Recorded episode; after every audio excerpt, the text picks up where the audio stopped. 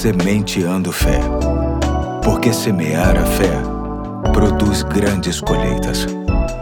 Aqui é o Pastor Eduardo. Hoje é dia 16 de abril de 2022, o chamado Sábado de Aleluia, da semana chamada Santa, quando celebramos a Páscoa e chamo sua atenção para o último episódio da série Jesus é a Nossa Páscoa, que tem como texto básico 1 Coríntios capítulo 15, versos de 1 a 4, que diz: Irmãos, quero lembrar-lhes o evangelho que lhes preguei, o qual vocês receberam e no qual estão firmes. Por meio deste evangelho, vocês são salvos desde que se apeguem firmemente à palavra que lhes preguei. Caso contrário, vocês têm crido em vão. Pois o que primeiramente lhes transmiti foi o que recebi que Cristo morreu pelos nossos pecados, segundo as Escrituras, foi sepultado e ressuscitou ao terceiro dia, segundo as Escrituras. Na Páscoa celebramos o amor que foi mais forte do que a morte. O sábado é o tempo de uma espécie de silêncio. Está entre a morte de Jesus e a sua ressurreição.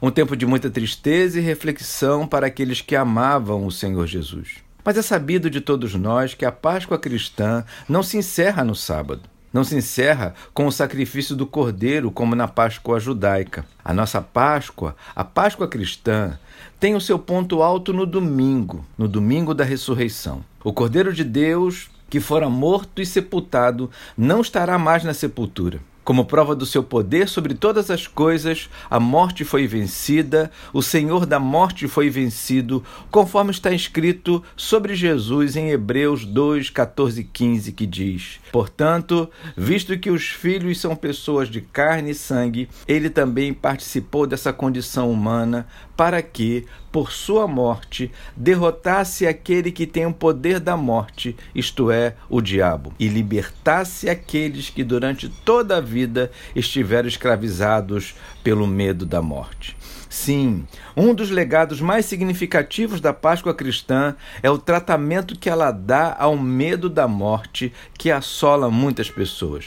Por causa da Páscoa cristã, que revela o Cristo que ressuscitou, podemos acreditar firmemente no que Jesus disse a Marta por ocasião da morte do seu irmão Lázaro. Disse-lhe Jesus: Eu sou a ressurreição e a vida. Aquele que crê em mim, ainda que morra, viverá.